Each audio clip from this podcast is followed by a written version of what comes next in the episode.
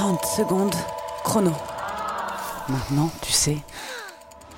J'étais en seconde et je prenais le bus pour rentrer chez moi. Et en fait, je discutais avec une copine. Et puis, il y a quelqu'un qui s'est.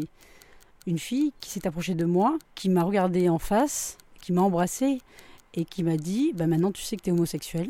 Et puis du coup, euh, je l'ai regardé, j'étais estomaquée en fait. Je ne savais pas qui c'était, je l'avais jamais vu de ma vie. C'était une copine de l'autre copine en question. C'était la première fois que je la voyais, je l'ai suivie jusque chez elle. Et on a continué l'aventure jusqu'au bout. Et là, ça a fait basculer ma vie euh, définitivement. Quoi. 30 secondes chrono.